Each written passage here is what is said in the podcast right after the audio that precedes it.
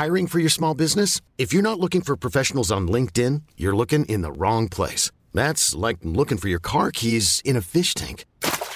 LinkedIn helps you hire professionals you can't find anywhere else, even those who aren't actively searching for a new job but might be open to the perfect role. In a given month, over 70% of LinkedIn users don't even visit other leading job sites. So start looking in the right place. With LinkedIn, you can hire professionals like a professional. Post your free job on linkedin.com slash achieve today.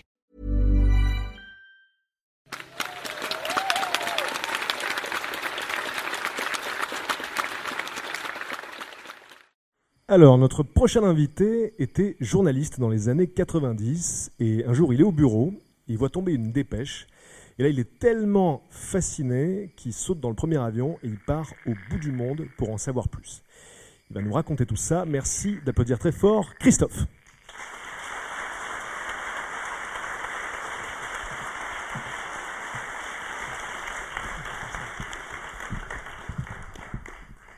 Je prendre la main. Bonsoir. Euh, j'ai pris l'avion, effectivement, je suis allé à 17-18 000 km de Paris. J'ai atterri dans un pays dont vous avez peut-être entendu parler, qui s'appelle la Papouasie-Nouvelle-Guinée. La Papouasie-Nouvelle-Guinée, c'est la partie euh, indépendante de l'île de Nouvelle-Guinée, l'autre partie appartenant à l'Indonésie sous le nom de l'Irian Jaya. Et euh, je suis parti là-bas et puis j'ai essayé de comprendre ce pays avant de, de, voir la, la, raison pour laquelle j'ai été allé. J'ai essayé de comprendre ce pays. Je suis allé me promener un peu, rencontrer des mondes. Et euh, je me suis retrouvé comme ça dans une petite ville qui s'appelle Goroka. Goroka, c'est au milieu de la, de la Papouasie, au milieu des, des montagnes. Et petite ville très particulière, puisque c'est typique de cette époque. Il y avait 10-12 000 habitants et 66 églises.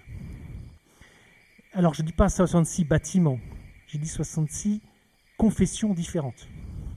Hein, C'était le, le, peuple, il y avait à peu près toutes les religions du protestantisme étaient là. Et euh, d'ailleurs, pour aller d'un point à l'autre, on prenait un avion qui était une petite compagnie, toute petite, avec des avions de 4 à 8 places, et c'était les Missionary Air Force.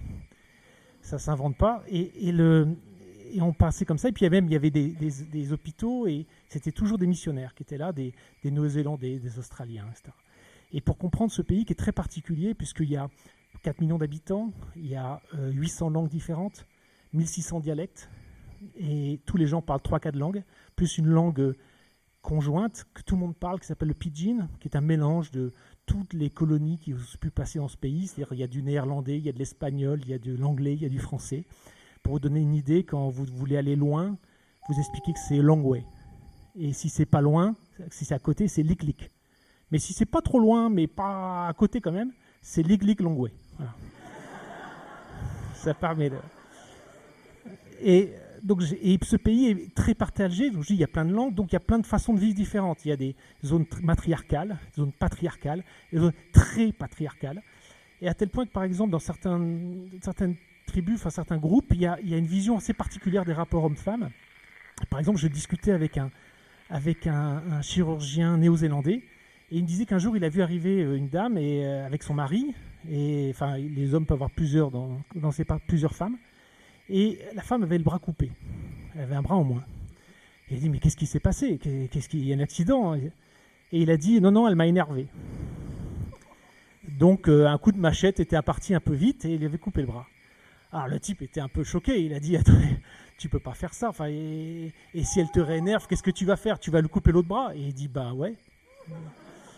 Alors là, il s'est dit, je peux pas lui expliquer avec ma morale d'occidental que c'est pas possible. Et il lui a dit, bon, écoute, il s'est dit, je vais le prendre sous le côté pratique. Il dit, mais si tu coupes les deux bras à ta femme, elle va te servir à rien. Et il a dit, bah, j'en achèterai une autre. Donc, voyez, c'est parfois un peu euh, particulier. Et, donc, euh, j'ai essayé de continuer dans ce pays. Puis, pour comprendre aussi cette zone, il faut savoir que, donc, il y a les Missionary Air Force, mais les, les, les zones, c'est extrêmement accidenté. Voilà. Ça monte à plus de 5000 mètres et euh, c'est extrêmement haché. Euh, le, paysage est complètement haché et, il pleut tous les jours, il fait beau tous les jours. Et un jour, j'ai demandé à un, pilote des Missionary Air Force euh, c'est quoi la météo du jour? Il m'a dit c'est comme d'habitude, c'est des nuages avec des cailloux dedans. Donc on fait, on navigue, on vole à vue et je vous assure que c'est pas toujours rassurant. Et puis, on va d'un village à l'autre ou avec ces petits avions qui atterrissent sur des pistes, de, des pistes en hauteur, un atterrissage qui s'est toujours et décoller de ces pistes. Je vous assure aussi vous avez des frissons. Vous regardez le pilote, vous dites, il a l'air de, faire ce de savoir ce qu'il fait je ne vais pas avoir peur. Et puis, il arrive toujours à décoller. Et, euh, et puis vous avez, parfois vous devez marcher. Et marcher c'est très très très compliqué parce que la forêt est tellement dense que souvent vous traversez par la rivière. C'est plus simple de marcher dans l'eau que d'aller dans la rivière parce que c'est tellement accidenté qu'en surface, quand vous faites, vous marchez une journée, vous avez fait 2 km. Quoi. En fait, en vol d'oiseau, vous avez fait que 2 km parce que vous avez monté, vous avez descendu, vous avez monté, vous avez descendu. Puis au bout du compte, vous avez peut-être marché 15 km, mais vous en avez fait que 2. Et je me retrouve comme ça dans un, village qui s'appelait Oxapmin, qui est au milieu du Sepik.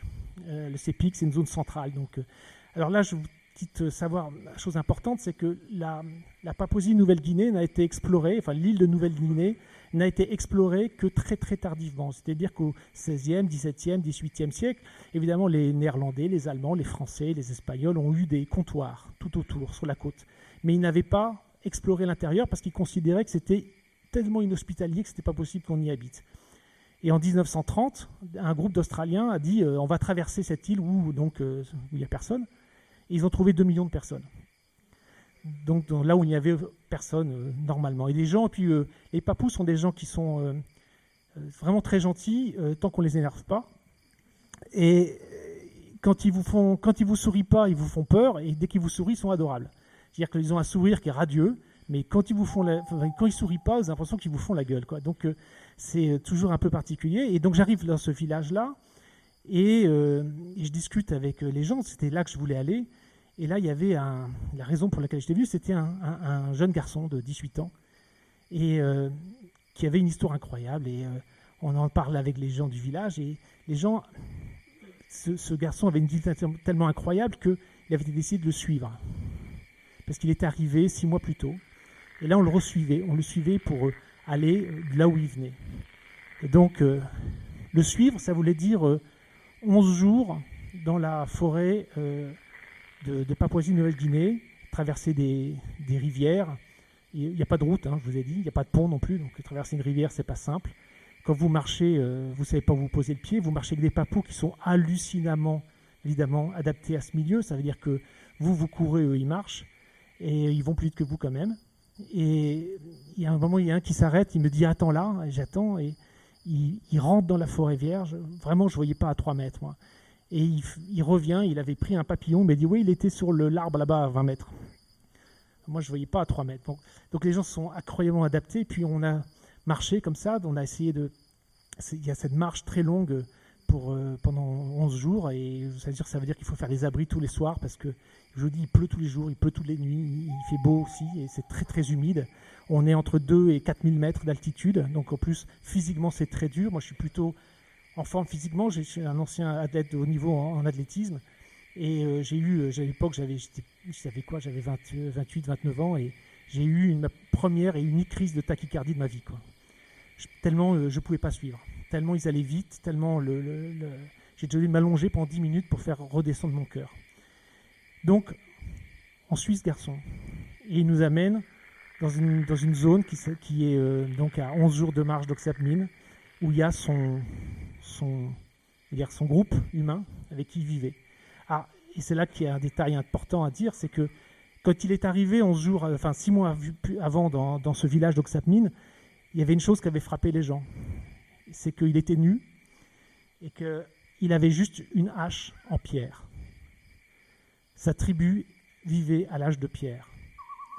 Elle n'avait pas bougé, pas rencontré d'occidental, pas rencontré de monde, et elle vivait depuis des milliers d'années, des cent dizaines de milliers d'années, à l'âge de pierre. On était en 1994, ils vivaient à l'âge de pierre. Ils avaient des, euh, des, poteries très rustiques avec lesquelles ils pouvaient recueillir de l'eau, mais ils ne pouvaient pas la faire chauffer. Ils faisaient chauffer de l'eau, enfin ils pouvaient chauffer des... Bien sûr, ils avaient du feu, ils, pouvaient, ils faisaient chauffer des animaux, enfin brûler, des, cuire des animaux, mais ils, pouvaient, ils avaient juste des récipients pour récupérer de l'eau de pluie, mais c'est tout. Et ils vivaient totalement, tous leurs outils étaient en, en pierre. Donc ça s'appelait les Liawep. C'était 79 personnes qui vivaient comme ça depuis euh, isolées. Et euh, moi j'étais un peu étonné puisque j'ai demandé aux gens de Oxapmine, mais ils sont finalement pas très loin de vous. Ils sont bon, 11 jours de marche, mais c'était trois vallées, quatre vallées de plus. Plus loin, j'ai dit mais pourquoi vous n'êtes jamais allé là-bas? Pourquoi vous les avez pas rencontrés? C'est que maintenant que vous les, vous les rencontrez. Et ils m'ont regardé avec des yeux abasourdis. Ils m'ont dit Mais qu'est-ce que tu veux qu'on aille foutre là-bas quoi? Ah, C'était. Euh, et, ils avaient raison, parce que euh, il pleut tout le temps, je vous dis, il fait beau tout le temps, donc tout pousse. Tous les besoins dont ils sont dans la vallée ou dans la vallée à côté, au pire. Pourquoi aller faire quatre vallées, 11 jours de marche? Ça n'avait aucun sens. Sauf, et c'est ça qui est formidable, c'était que ce, jeune homme, depuis, alors que ça faisait. Euh, en fait, ce groupe s'était séparé d'un autre groupe 50 ans plus tôt, mais c'était à l'époque. Euh, l'autre groupe avait été découvert, mais pas eux. Et, euh, ben, c'était le premier depuis 50 ans qui disait Mais qu'est-ce qu'il y a derrière la colline? Et ce qui s'est passé, c'est qu'il a vu passer un avion. Il s'est dit Qu'est-ce que c'est que ce truc? Et il a suivi l'avion pour arriver un jour à Oxapmine. Et ce que je vous raconte cette histoire, c'est que, en fait, il y en a d'autres comme ça.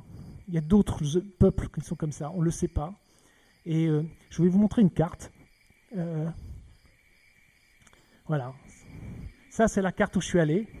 Voilà, c'est là. Et ça, vous voyez, c'est une carte de Papouasie-Nouvelle-Guinée. Ce sont des zones. Ce sont des cartes blanches. Il y a marqué qu'ils n'ont pas de data. Là, il y en a un peu partout. Ils ne savent pas ce qu'il y a. Il faut savoir que là-bas, c'est tellement dense que, d'abord, même les satellites n'arrivent pas à voir les datas. Et même si un satellite voit vaguement qu'il y a une surface, ils verront jamais un homme et surtout un groupe de 79 personnes parfaitement adaptées à leur zone. Ils ne peuvent pas les voir. Et donc des zones comme ça, il y en a en Irian Jaya, il y en a en Papouasie-Nouvelle-Guinée, il y en a en Amazonie, il y en a ailleurs. Donc ce que je vous propose, c'est juste d'imaginer que peut-être un jour vous croiserez des gens comme les Merci.